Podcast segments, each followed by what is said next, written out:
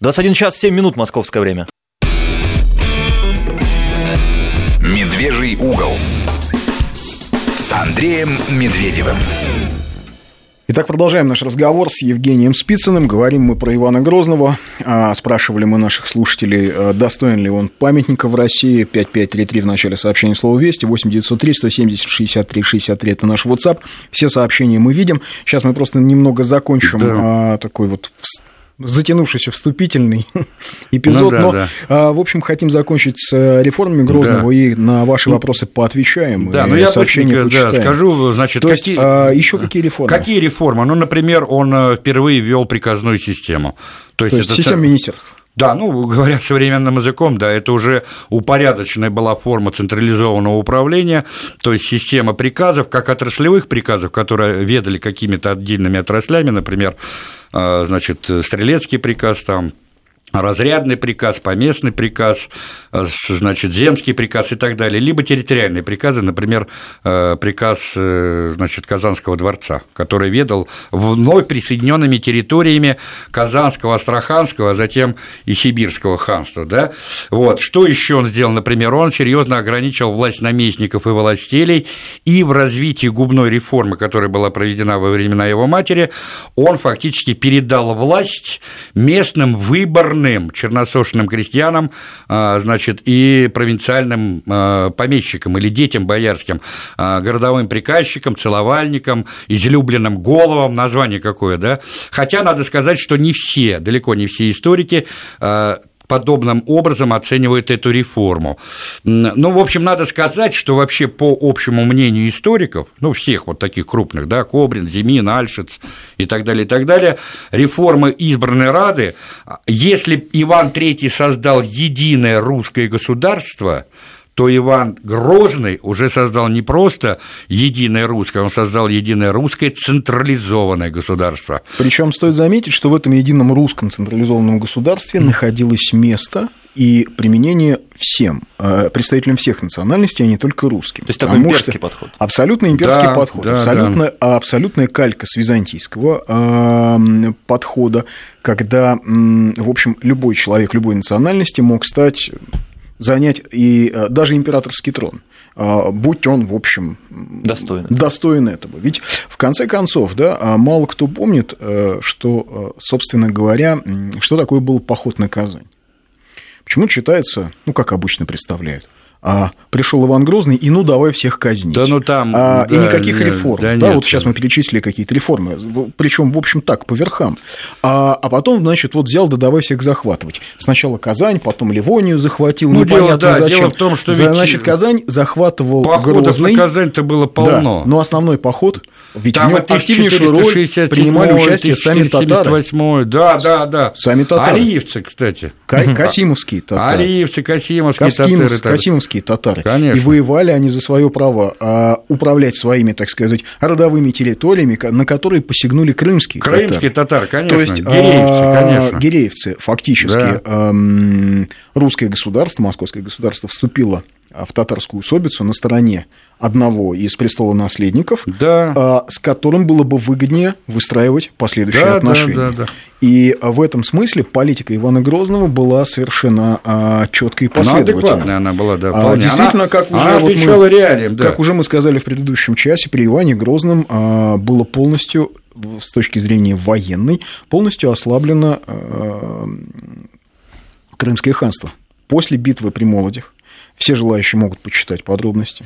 Да, причем вот опричники, кстати, приняли очень серьезное э, участие в Но битве в том числе, при Молодях. Да, опричные воеводы, опричные, опричные войска, да. А в битве при Молодях, это здесь в Подмосковье, на, реч, на речке Лопасне в 1572 году а, было полностью а, разгромлено а, войско Крымского, Крымс, хана, Крымского хана да. Девлет-Гирея. Да, После да. этого крымские ханы больше никогда не совершали походы. Нет, они такие... на пограничье бегали. Да, но походы на Москву но они больше не совершали. Нет, да, да. Значит, а, что касается Ливонской отбили, войны, а почему выходил, почему, собственно, началась Ливонская война? Она началась там вообще, на самом деле, вот этот конструкт Ливонская война, он был тоже изобретен Карамзиным, нам надо сказать ему спасибо. Многие исторические конструкты, которые сейчас существуют в историографии, они были изобретены 200 лет назад. Вот тот же Филюшкин, например, как и до него а, тот же Смирнов, они говорили, что сам этот конструкт не очень удачный. Почему? Потому что правильнее называть их вообще Балтийские войны. Это была... Ведь война-то была вообще сначала изначально не против Речи Посполитой, да, а она именно в этот период возникла. Вот была подписана Люблинская уния в 1569 году, и на месте Польши и Литвы возникло вот это новое государственное образование, Жечь Посполита. Война-то началась-то из-за так называемой Юрьевской дани, которую Ливонский орден нам не платил. Да. Вот. Ситуация ведь была какая? В Прибалтике был Ливонский орден. К тому моменту он, он уже изрядно ослаб. Да, Это был подыхал. такое организирующее государство. Да, да, да, в отличие, да. кстати, от той же, например, Казани. Да, Казанское ханство, оно, в общем, было в состоянии полураспада, но были династии, которые могли им управлять. Да, да, и да. присоединение а, Казани и Астрахани, орден, да. в общем, во внутренней политике да, мало что изменилось. Кстати, равно... мало кто знает, что Ливонский орден вообще представлял из себя конфедерацию епископств и каких-то, значит, вот таких э, уже давно умерших орденских структур, баронских там владений и так далее, и так далее. Там, там кто во что гораздо был готов, ну, понимаешь? Ну, а понятно, что выплата так называемой Юрьевской дани, которая по Юрьевскому договору э, была, э, Ливонский орден был обязан платить Москве, это, в общем, был формальный повод. По большому да счету, Иван Грозный искал выход на Балтику. Да, и это особо не скрывалось. Да, то есть еще до Петра I было понятно, что Россия или выйдет на свои естественные рубежи, то есть к берегам Балтики, Балтики, или ее так и задавят. То же самое касалось выхода к берегам Черного Черт, моря. Это правильно. Во внешней политике России, кстати, уже тогда наметились вот эти два центральных направления, я имею в виду поиск э, выхода к морям. Почему? Потому что Россия уже превращалась в континентальную державу, континентальную. Не случайно Маркс говорил, что к концу управления Ивана III изумленная Европа обнаружила на своих границах московское государство. И услышала надменную речь московита. Да, некогда зажатой между татарами и Литвой. То есть для них это был шок. Понимаешь? Как они проворонили это дело? А потому что они идиоты. Ну, потому что, понятно, потому что да. а, а, очень много... Потому что они в своем, в своем соку варились. Они Не, ну, только... ну, во-первых, они получали информацию о Москве от поляков, а да, а поляки да, относились. К русским с таким ну, типичным как, как, распределением и э, довольно надменно. Так да, вот, что да, касается да. Ливонской войны, это действительно они была вообще изображали, война... я прошу прощения, Андрюш, они же, вот у нас сейчас опять по соцсетям гуляют, вот истинные русские, и показывают там, например, кого-то в челме, там, в халате и так далее. Так это оттуда, из Польши шли вот эти карикатуры, Поляки которые изображали да. русских, того же Ивана Грозного в челме, там, в халате восточном и так далее, и так далее. Это же не значит, что это на самом деле было так, понимаешь? Да, причем сама польская аристократия носила точно такие же восточные халаты, потому что они считали, что они потомки сарматов. И да, поэтому вот они носили именно. кривые сабли и носили вот такие именно. же восточные Кстати, халаты, Длу... хотя всю жизнь воевали с турками. Да, хотя тот же Длугаш и потом этот, э, э, как его господи, забыл я, не Михновский, а, ну, понятно, да, там польский историк, они как раз вот о двух сарматиях-то, вот это знаменитый Трактат о двух сарматиях, да, да, да, о двух да. сарматиях. Иван Грозный, что характерно, да, вот нам а, вот для понимания, да, как его оценивают на Западе, ведь Иван и откуда наши оценки? Мы почему-то забываем, что Иван Грозный – это первый русский царь при котором против России были введены экономические санкции. Да. Они были британцы? введены... Нет, вот Нет. как раз британцы эти санкции обходили. Ага. А поляки, а ага. И шведы убеждали, Сигизмунд писал английской королеве, что ни в коем случае нельзя торговать и с московитами. Юхан III, шведский Юхан король. III писал, что ни в коем случае нельзя торговать с московитами. Фактически на Балтике а, российско-британская торговля и вообще внешняя торговля России была блокирована. То есть, а, понимаете, а, соседи московского государства на тот момент не воспринимали Грозного как э, недалекого равноправного партнера. Да, да, но при этом они его не воспринимали как недалекого бессмысленного вырожденца, ну, от которого, да. значит, там э, полный садист, дурак и ничего не умеет. Там, кстати, единственное. Как пытаются кто... убедить некоторые наши историки. Да, но надо сказать, кстати, там. То есть они э, видели результат его реформ, они видели результат, кстати, и опричнины. Понимали, что надо давить, пока не поздно, и вот в том числе и санкциями. Абсолютно. Вы почитайте, что сегодня пишут, скажем, про Путина в западноевропейских журналах. Вот представьте, спустя 300 лет нет никаких других источников. Остался только журнал «Шпигель» и видеозаписи CNN. И мы на основании этого пытаемся да, составить мнение портрет, о том, какова пишем, же была да, Россия да, при да, Путине. Да, да. И мы узнаем, что это было чудовищное Слушай, государство и так да, далее. Андрюш, и тому подобное. послушай, я тебе больше скажу, вот послушайте, да, Вот у нас, например, многие историки, которые писали об опричнине, а об опричнине же писали все и Карамзин, и Соловьев, и Ключевский, и Платонов Сергей Федорович, и э, Роберт Юрьевич Виппер, и, э, значит, э, Степан Борисович Веселовский, и Александр Александрович Зимин, и Руслан Григорьевич Скринников. То есть, вот возьми любого крупного историка русского, советского, который занимался и эпохой Ивана Грозного, но никто, естественно, не обошел историю опричин. Но послушай, самое смешное в чем? Источниковая база довольно скудная. Значит, что это? Прежде всего, это синодики и сочинения заезжих иноземцев, того же Штадена? Генриха Штадена, а, он Максимилиану II писал этот Пасквильта, да, и того же Альберта Шлихтинга. Это вот два основных источника. Ну, причем, что самое-то интересное. Оба немцы, оба жили в Москве. Да. В опричнине никогда не были, потому что не были православными. Да, единственное, только этот Штаден себя выставлял, но это Максимилиану ему надо было себя продать подороже, поэтому он типа, что он не служил, конечно, в опричнине. Но самое-то интересное в чем? Послушайте, вот принципиальный вопрос. Все либеральные историки, ну вот если мы берем даже советских историков. Давай не будем перечислять. А Подожди, Зимин, Кобрин, они не просто брали за основу сочинения этих иноземцев как главный основной источник, они считали, что по своей содержательной части и по фактуре это источники первого, что называется, ранга.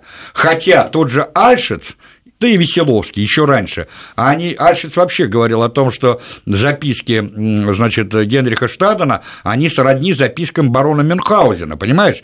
И у нас именно на основании этих записок во многом извращена и теория опричнины, и образ Ивана Грозного вот в эти годы опричнины, понимаешь? Я вот в свое время, я немножко отступление сделал, я когда учился в Ленинском на истфаке, а на первом курсе у нас читал лекции Аполлон Григорьевич Кузьмин, а параллельно, значит, э, э, этот Владимир Борисович Кобрин. Они были такие антиподы и в человеческом, То и... плюрализм у вас был. Да, они в человеческом и в профессиональном плане были антиподами. Один, ну, послушай, да-да, сейчас, минуточку. И я писал, пошел к Кобрину, вот просто мне интересно было, и стал писать у него курсовую по второй редакции опричнины.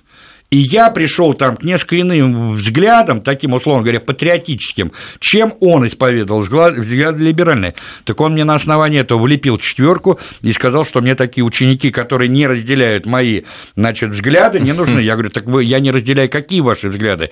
Политические или исторические? Я вот к чему и говорю, что у нас, как правило, все историки либерального толка, да, они априори делают из Ивана Грозного такое исчадие ада и кровавого диктатора. И отсюда у них э, куча вот этих всяких нагромождений, мифов и лжи, рожденных в том числе, или главным образом, вот такими зарубежными авторами, как тот же Флетчер, как тот же Пассивино, да. как тот же Штаден, значит, ну, Шлихтер и так далее, и так далее. Понимаешь? Э, при опричнии, вообще масштаб, так сказать, казней и, ну, давайте назовем это слово репрессии при Иване Грозном, он, безусловно, преувеличен, и Конечно. источники, скажем так, э, вот, допустим, очень часто пишут историки, что Иван Грозный во время Ливонской войны взял э, Фюрстенберга да. в плен старика. Это гроссмейстер Ливонского ордена. Но которого, уже, тем более, значит, был на пенсии, условно да, говоря. Которого Там после... Гитлер уже был да, новым Ну, в общем, пишут, что... Да. Обычно пишут, что после зверских пыток его э, там то ли отдали на сиденье диким птицам, то ли, в общем, ну, сожгли да, заживо. Да, да, да, да, Но штука такая, что м- через 15 лет, после того, как его якобы сожгли или убили, он брату пишет из Ярославля. А он живет в ссылке в Ярославле. И он оттуда пишет, что, в общем, конечно, в плену, но жаловаться на судьбу Э, не имею, так сказать, эм, не имею смысла, потому ага. что, ну, плен это, в общем, не здорово, но а что же делать?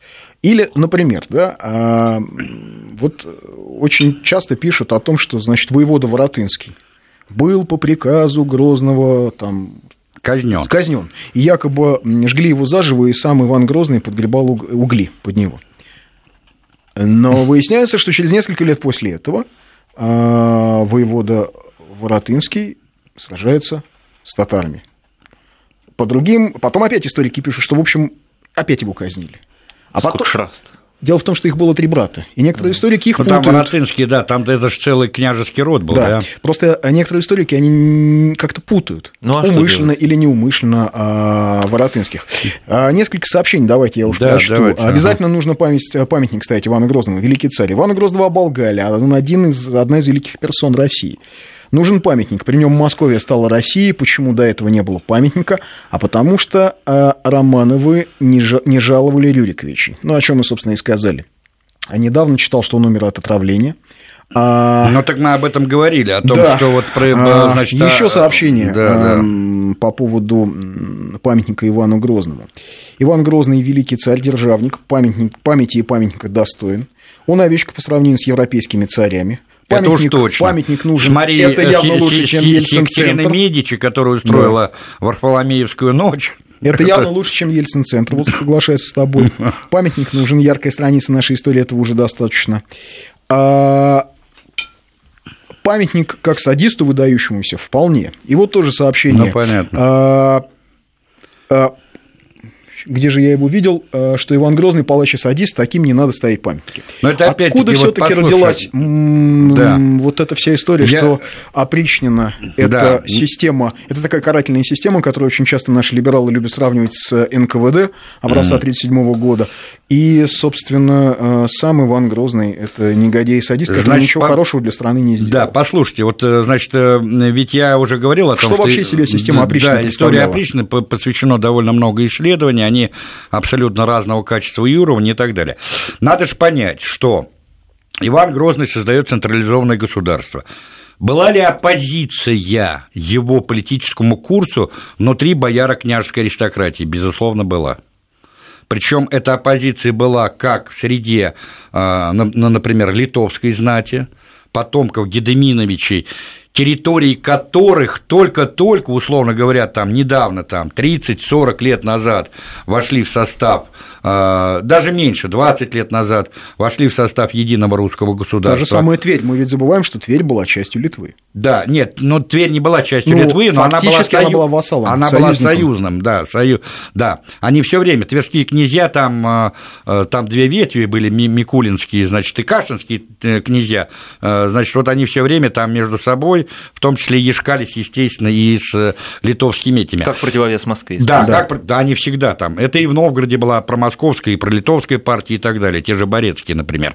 Я просто хочу сказать, что опричнина в тех... Она же вводилась-то не просто так. Смотрите, э, в 1564 году, в разгар Ливонской войны, когда мы взяли Полоцк, когда мы там э, воевали, э, значит, в Оше и так далее, и так далее, бежит, значит, к нашим противникам кто? Да фактически министр обороны страны да, главный воевода большого приказа или большого полка на Ливонском фронте князь Андрей Михайлович Курбский. Но представьте себе на минуточку, если бы, значит, во время Великой Отечественной войны Георгий Константин Жуков, значит, э, который командовал Западным фронтом, бежал бы на сторону немцев. Что это было бы? Ничего себе было бы. Да? Вот я об этом и говорю, понимаете? И причем это ведь один эпизод, а таких эпизодов было несколько, причем они были довольно показательны. Вот. Поэтому Иван Грозный уезжает в Александрову Слободу, присылает сюда, в Москву, посла Поливанова, Две грамоты, одна народу московскому, другая боярам освященному собору, то есть церкви, а, значит, э, аристократии и так далее. И он там говорит, что я возвращаюсь на престол при условии, что учреждаю опришнину или опричнину и получаю право без согласия Боярской думы, а Боярская дума тогда практически это было правительство, значит, казнить изменников бояр. К нему едет туда, в Александрову Слободу, значит, посольство, э, которое возглавил князь э, э, Мстиславский и боярин Челядин, и митрополит этот, Афана, этот, митрополит Афанасий, да, Макарий к тому времени уже скончался, и они, в общем-то, соглашаются на эти условия условия. Он приезжает в Москву, он отписывает в опричнину целый ряд уделов, уездов, прошу прощения, это уезды на границе с Литвой, Можайск, Вязьма, Белев и так далее, Козельск, это уезды, э, значит, э, э, там, где были наиболее такие крупные солеварницы, условно говоря, и это уезды с ну, цитадель так называемого крепостничества, то есть где были развитые поместные и вотчинные владения. Это Суздаль, Переяславль, э, Владимир и так далее, и так далее. Там он проводит реформу, а, значит, из помещения так называемых лучших слуг, то есть вот то, той, тех опричников, которые составят костяк его войска. Почему? А сама опричнина была организована по типу монашеской братьи, то есть в роли, значит, игумена монастыря выступал сам Иван Грозный, келлер, келлерем монастыря, ну, условно говоря, министром финансов становился князь Афанасий Вяземский, значит, ну и там, э, причем, обратите внимание, вот что тот же Кобрин, он исследовал социальный состав опричного двора и установил поразительную вещь, что у истоков э, создания опричной стояло не провинциальное худородное дворянство, а сливки бояро-княжеской аристократии, причем именно московской, не литовской, как то? Захарина Юрьевы, это родственники его первой жены Анастасии. Дальше. Алексей Данилович Басманов, Басманов – это старомосковский боярский род, князь Афанасий Вяземский, ну и так далее, и так далее. Это уже потом, на втором этапе, к власти в опричной придут Васька Грязной, а, значит, этот Малюта Скуратов, а на самом деле тоже мало кто знает, его звали-то а, Григорий Лукьян Скуратов-Бильский. Понятно, да? Это тоже был человек, который представлял довольно такую, ну, влиятельную прослойку именно аристократических родов. А, ну вот, э, опрично продолжалось, э, ну, судя по общему, так сказать, принятому мнению, она продолжалась с 1565 по 1972 год. Каковы были общие потери опричнины? Мы отбрасываем все вот эти вот сказки, основанные на сочинениях заезжих иноземцев и наших либеральных историков, которые любят посмаковать кровавые это, а если мы берем вот синодики, то есть поминальные списки Ивана Грозного, ну, историки где-то вот примерный э, объем, так сказать, репрессированных, это 3,5-4 тысячи человек человек. Это давайте так, э, ну, условно говоря, за царствование э, протяженностью в 50 лет. Понимаете? И возьмем, например, аналогичную ситуацию в той же Западной Европе. Драконовские законы, например, той же Елизаветы, когда шел процесс огораживания крестьянства, когда, когда 75 тысяч бродяг повесили? Да, когда... А кто были такие эти дорог... бродяги? Да, дорога на Лондон, крестьяне. она была просто усеяна, что называется, виселицами, да? Возьмите те же войны гугенотов с католиками во Франции, там вообще страна была залита кровью, причем эти войны продолжались не, не один десяток лет. Возьмите ту же ситуацию в германских землях, где шла так называемая реформация, где тоже... А что же, вот хороший вопрос, а как быть со святителем Филиппом? А ну, дело... Во-первых, что касается святителя да. Филиппа, основной источник э, сведений о том, что святитель Филипп был э, казнен Иваном Грозным, это сочинение Штадена. Вот именно. Как ни странно. Причем он даже был не казнен, а якобы задушен Малютой Скуратовым. Вот по дороге в новгородский поход, дескать, он в Отрочь монастырь или заехал. Или по дороге в Кирилло-Белозерский монастырь, ну, да, что да, якобы да, его да, везли. Да, да. Так вот, основной источник это э, Штаден. А второй источник – это Карамзин, который опирался на Штаден. На Штаден, вот именно. И потом не надо забывать, я прошу прощения, кто такой был Филипп. Филипп был из рода бояр Калычевых. Калычевы, они были тесным образом связаны с Челядинами, а Челядины были связаны узами родства и дружбы с Курбскими, понимаете? То есть надо понимать вот эту цепочку, так сказать, родственно э, этих, э, или как э, те же американцы, а, да, у новости, нас сейчас я новости. прошу прощения да. тогда. А, продолжаем наш разговор про Ивана Грозного. Не могу не ответить на одно из сообщений. Зулейха из Башкортостана пишет, давайте ставьте памятники в угоду сегодняшней великодержавной элите. В Казани и Крыму в пику чувствам татар памятники Екатерине, в Москве Ивану Грозному. Вся эта вакханалия – не что иное, как фашизация России. Уважаемая Зулейха из Башкортостана, хочу вам сказать, что фашизация России – это когда в столице Башкирии а, одна из улиц носит имя а, Заки Валиди, человека, который создал, тесно сотрудничал с Третьим Третьим Рейхом, а, который, в общем, создал всю эм, пантюркистскую идеологию и вот в том виде, в котором мы ее знаем, ту самую идеологию, которая направлена на разрушение России. И несмотря на то, что он был а, великим востоковедом, его именем называть, именем человека, который сотрудничал а, с гитлеровцами, называть улицы довольно странно, с моей точки зрения. Более того, а... ты скажи, что если Казань и Астрахань были все таки завоеваны, то Башкирия добровольно вступила в состав России, как, между прочим... Более Кры... того, более как... того, башкиры и мещеряки охраняли южные рубежи вот именно, Российской империи. Вот именно. И башкиро-мещерякское войско да. а, храбро сражалось и в Крымской войне, и на Кавказе, и да. дошло даже до Парижа. Вот Башкиро-мещерякские войска были настолько эффективными и настолько э,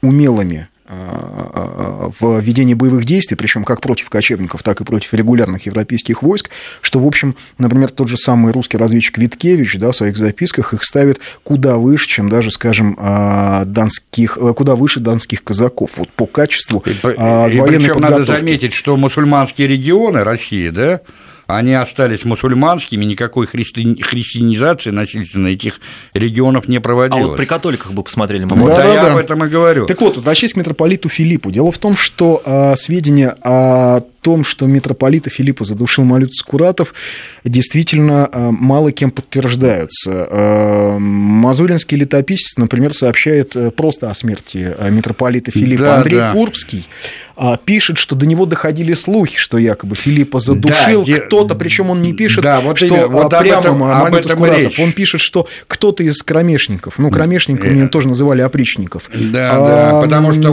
оприч в переводе на современный язык – это кроме. Кроме. Опричью mm. вообще назывался удел, в доле удел так называемый, который в своем завещании, ну, боярин или князь, давал своей вдове оприч всех остальных земель. А отсюда оприч кроме, вот эта игра слов, кромешники там и т.д. и т.п., понимаешь? Житие Которые, кстати, Андрюш, я прошу да. прощения, потом стали как раз обыгрывать вот эти самые либеральные э, историки. Кромешники, ад, Понятно, да, да, да, да, ну понятно. Ну вот, вот, вот, вот, вот, игра, игра слов, в конце концов, и потом завела вот, вот в эту, а, условно говоря, политическую, что называется, матрицу, из которой выбраться, во-первых, они не могли раз, а, а во-вторых, а во-вторых, которая была навязана, условно говоря, Романовыми. Да, и всему, да, нашему обществу, в том числе через школьные учебники, понимаете? И, кстати, спрашивают, Хотя, когда например... в школьных учебниках перестанут врать, когда прекратят в школьной программе врать детям о том, что Иван Грозный убил сына? А вы купите учебник Евгения Юрьевича Спицына, четырехтомник, да. или пяти. Пяти, пяти. Пяти. Ну, пятом там фотографии купите, вот там не врут, я его читал. Очень годная книга. Да, вот, причем его лучше покупать, конечно, на сайте самого издательства «Концептуал», там он в два раза дешевле, чем в магазине. Вот взяли, прорекламировали. Ну, так а вот, что, что касается все таки что Сам касается Филиппа... не похвалишь, никто не похвалит. Да, что касается Филиппа, а, фильм, а, прекрасный фильм про, под названием «Царь», ну, я без всякой иронии. Действительно, прекрасная роль Янковского. Действительно прекрасная роль Петра Мамонова. Насколько она отражает историческую действительность, это э, огромный вопрос, потому что, скажем, житие э, Филиппа было написано в Соловецком монастыре, насколько я понимаю, уже после смерти Филиппа и довольно сильно после смерти Филиппа. Да, да, да. Насколько многие... оно достоверно, да, да, да. непонятно. Исследователь церкви начала XIX века Андрей Николаевич Муравьев, который тоже писал житие Филиппа, писал уже понятно в 50-е годы а... в том контексте, что, в общем... Андрюш, многие многие... В контексте творчества Карамзина. Да, Андрюш, Никак по-другому он написать Андрюш, не мог. послушай, многие э, источники аутентичные якобы, да, по истории э, правления Ивана Грозного, и в том числе опричные, может быть, даже особенно опричные, но, например, описание новгородского похода, оно где содержится? Оно содержится в источниках, созданных во времена смуты. Ну, например, в том же Новгороде, когда, извини меня, там хозяйничал Якуб Пунтович Делагарди. То да? есть ангажировано там. Конечно, всё. понимаешь. Вот это тоже же надо понимать. Я почему всегда и говорю, что у нас вся беда состоит в том, что у нас в исторической науке опять восторжествовали позитивисты. В чем принципиальное отличие позитивистов от марксистов?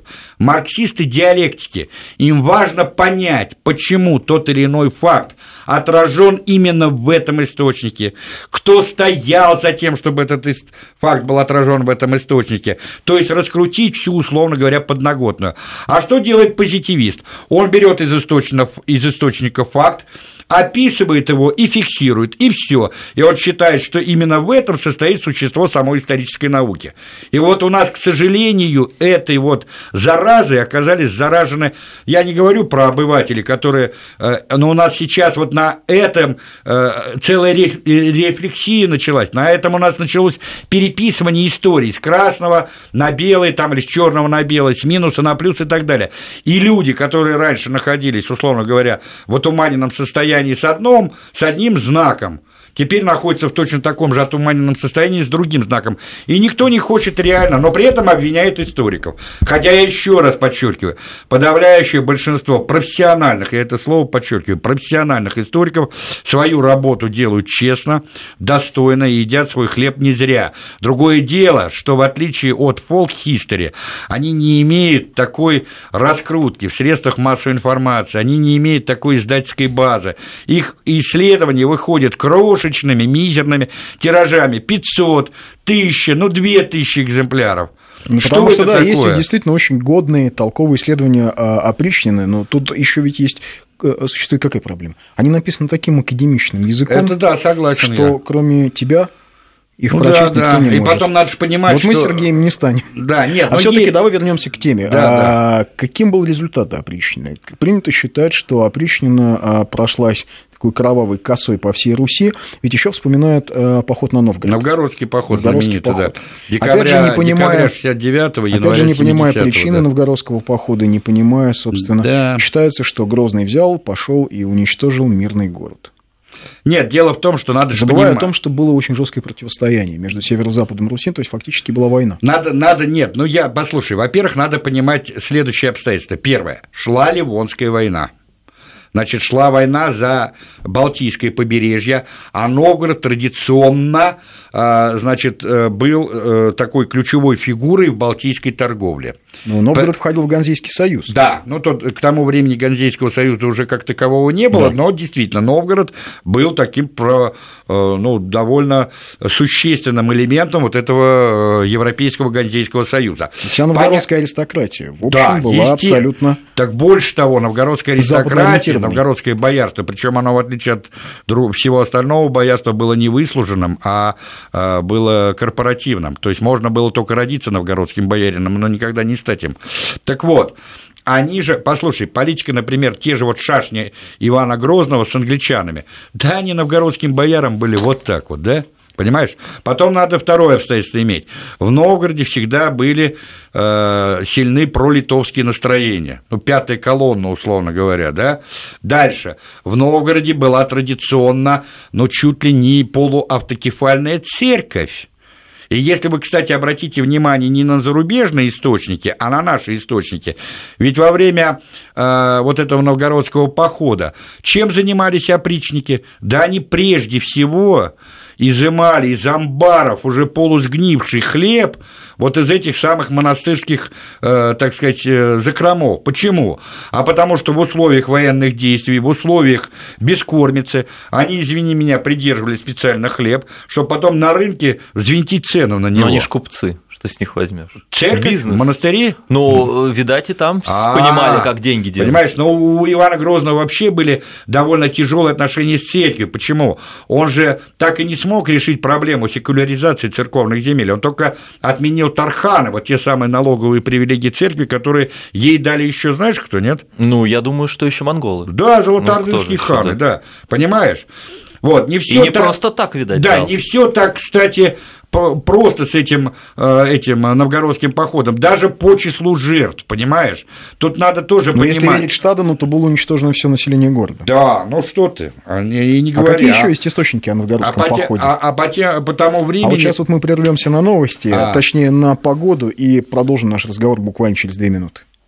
Да, продолжаем разговор, точнее заканчиваем разговор об Иване Грозном. Так вот, что касается а, похода на Новгород, который наши, так сказать, либеральные историки обычно называют новгородский погром. Продолжаем, mm-hmm. да? То есть понятно, что Новгород был а, союзником Литвы в значительной степени. Новгород а, всегда тяготел к Европе. И речь ведь шла о том, что на тот момент Новгород фактически еще продолжал быть этакой автономией, полунезависимой в хочу... составе да, а, Андрюш, московского послушай, государства. Послушай. Я вообще хочу тебе сказать, что когда мы говорим о Новгороде, то надо все-таки речь вести о части новгородского боярства, а не, на, не о Новгороде в целом. Потому что большая часть простых новгородцев, то есть э, смердов, э, посадских, и даже э, боярство, они все-таки э, были на стороне Москвы. Поэтому я бы не стал говорить о том, что э, Новгород всегда ешкался с Литвой. Да, верхушка новгородского боярства определенная, она ешкалась а, те же Борецкие, например, клан Борецких, довольно влиятельный, из числа которых вышли там и новгородские посадники. Да? Но это такой и креативный потом, класс, да? Послушай, потом надо иметь в виду, вот есть даже такая концепция, ведь есть разные концепции опричнины, есть концепция академика Платонова, есть концепция, значит, э, академика Веселовского и так далее, а есть концепция школы Кобрина-Зимина, так они и говорят о том, что опричнина своим острием была направлена на уничтожение трех последних пережитков удельной системы. Каких? Независимости Русской Православной Церкви, значит, Новгорода, как некого символа вот этой независимости, значит, э, и э, Старицкого княжества, то есть последнего удела, который был ликвидирован вот незадолго до новгородского похода в 1569 году, когда его двоюродный брат Э, Ивана Грозного имеется Владимир Андреевич Старицкий, был обвинен в государевой измене и, значит, убит ну и так далее. Поэтому, опять-таки, я еще раз говорю, у нас, к сожалению, в широком общественном сознании существует довольно много мифов, которые были заложены и в школьные годы, но что особенно опасно, я вот это опять-таки подчеркиваю, вот последние десятилетия постсоветского развития страны, когда десятки фолк-историков получили шикарную площадку для промывания мозгов, понимаете? Ну вот давай все таки вернемся к новгородскому походу. Помимо... Да. А, какие есть источники реальные? То есть помимо повести о разгроме Новгорода Иваном Грозным, которая я, была вот написана... она в Шве, это было написано в 1611 году да. в Новгороде. В Новгороде. Когда там хозяйничали шведы. Вот я вам еще раз говорю, чтобы вот вы я поняли. Об источниках, а, да. Вот я еще раз говорю, надо же понять. Это такую... главное, кстати, я почему спросил именно о ней, о повести о разгроме Новгорода, да. потому что это главный источник, да, где главный... написано, что, в общем, опричники да, все сжигали, всех уничтожали, всех вырезали. Создан, там сидел Якуб Делагарди, это вот э, предводитель того самого шведского корпуса, который был приглашен еще э, после подписания э, договора между этим Василием Шуйским и шведским королем, да? Ну, корпус вот, наемников, да, корпус наемников, которые, да, они потом пустились во все тяжкие, когда уже в Москву, в Москве хозяйничали поляки, Делагарди захватил, более того, там же сидел и воевода, и митрополит, но местные-то все писали Челобитие-то на имя кого? Якова Пунтосовича. Ну, это на наш русский манер. То есть понятно, Значит, кто там был хозяином. Да, хозяином там был Делагарди. И именно в это время, ведь многие источники по истории опричнины и по истории Ивана Грозного, они были не аутентичны, то есть они не создавались во времена самого Ивана Грозного. Они были созданы спустя э, энное количество лет. Как правило, это было 20, 30, а то и больше лет, понимаешь? Ну вот да, потом ведь э, в... стоит помнить, что тот же Годунов, он же тоже вышел из опричнины. Ну, Борис Федорович Годунов, да, кстати, у нас и многие... для того, чтобы, э, собственно, э, объяснить, почему Годунов настолько плох, нужно было Хотя уж, честно сказать, он был не самый худший русский царь. Ну, я тоже так считаю, что он был не самый худший лучший э, русский царь. Дело, Во всяком просто, случае, он был лучше Шуйского. Дело просто сложились, обстоятельства сложились так, вот это климатическая ситуация, значит, да, недород. Ну, Два года подряд не урожай. Да, три, три. Удар был просто. Угу. Но историки, кстати, они с климатологами, там оказывается вот это вот резкое изменение климата в этот период, вот на рубеже 16-17 столетия, оно вообще поразило тогда когда а, не только Россию, но и многие европейские страны, и даже, как, даже чуть ли не все континенты. И вот это вот стало прямым следствием. Малоледниковый период. Да, да, у нас, кстати, да, у нас, кстати... Помните голландские миниатюры? Там на конючках катаются. Да, да. Сейчас в Голландии кто-нибудь катается на конюшках? На, на, на озерах, да. да, на озерах. Вряд ли. Так, значит, возвращаясь к Новгороду. Итак, у нас а, по поводу Новгорода, а так, так называемом новгородском погроме, есть два источника. Собственно, это немец Это Штаден, Штаден да, который а, якобы был якобы в Ленине, хотя он там не был. Это эм, повесть. Да, и повесть о, новгородском погроме, да. Которая была написана через 31 год после Да, в 1611 году, да. Да. Вот и все. Других источников Других нас... источников аутентичных нету. Именно на этих вот. Почему, кстати, вот я всегда говорил, э, самая любимая забава ленинградских и московских э, историков, или питерских, э, или московских, того же Руслана Григорьевича Скринникова и Владимира Борисовича Кобрина, была, значит, в споре, а сколько же на самом деле погибло в новгородском походе. Ну, Скринников говорил, что 4-6 тысяч, а, значит, Кобрин говорил, что не менее 15 15 тысяч. Слушайте, но численность самого Новгорода с младенцами и с, как говорили тогда, унными младенцами, то есть самыми, э, так сказать, пеленочниками до э, старцев составляла всего порядка 20 тысяч, ну, 20, может быть, 3 тысяч горожан. Но если он 15 тысяч грохнул, то это, слушай, это вообще тогда, Нет, да? при этом нужно понимать, что тут ну совершенно это... нет оправдания, и никто не собирается. Мы, в общем, не пытаемся оправдать но Грозного, мы, в общем, не его адвокаты. Но давайте распоряжаться, а, оперировать фактами.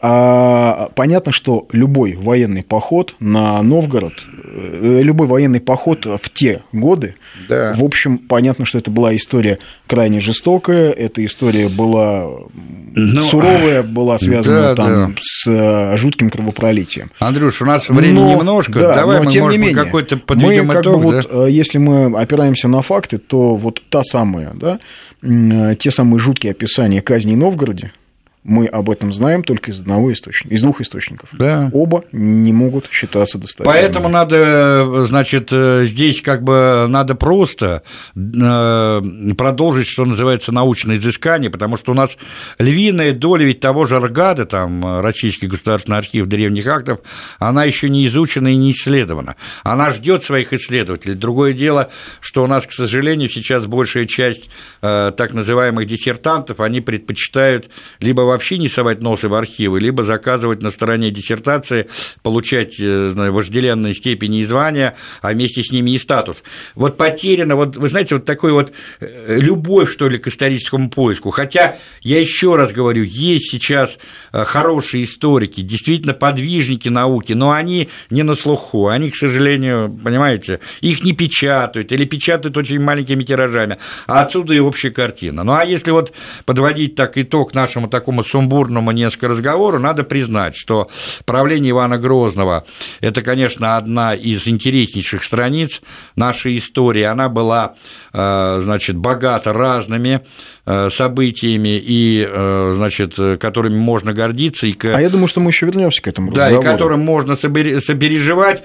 Но я еще раз хочу сказать, что, безусловно, вот тот негативный образ э, царя Ивана Грозного, конечно, он не был белым и пушистым, как и любой руководитель государства. Это же как и любой понимать. его современник. Да, это же надо понимать, да?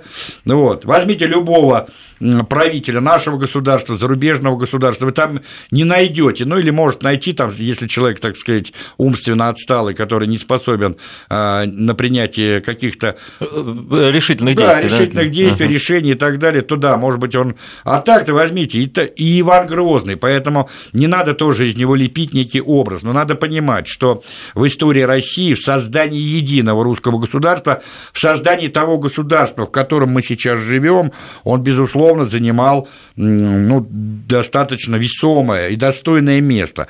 То, что касается памятника, я вообще, честно говоря, вот у меня, это мое личное мнение, может быть, я не прав, я бы вот вообще вот сейчас, вот в такую переломную эпоху, когда мы, что называется, находимся на очередной исторической развилке в преддверии столетнего юбилея Великого Октября, ушел бы от вот этой вот парадигмы установки памятников кому-то, значит, э, досок, досок и так далее, и так далее. Я бы сейчас занялся внутренним саморазвитием. Нам надо сейчас заниматься экономикой, социальной сферой. Нам надо сейчас определять какие-то высокие цели, задачи, настроить народ как, знаете, в 20 Надо заниматься высшей школой и да, средней школой. Да, вот чем надо заниматься. Чтобы люди не спрашивали у нас, Конечно. когда перестанут врать в учебниках про Ивана Грозного.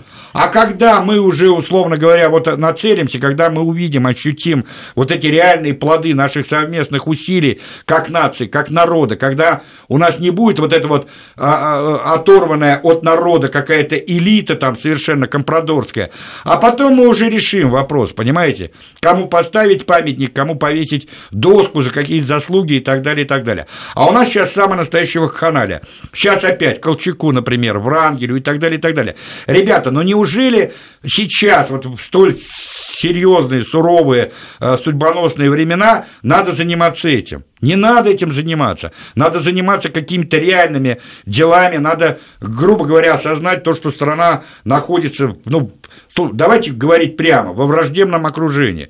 Речь идет о жизни и смерти советского государства, как сказал Сталин 3 июля 1941 года.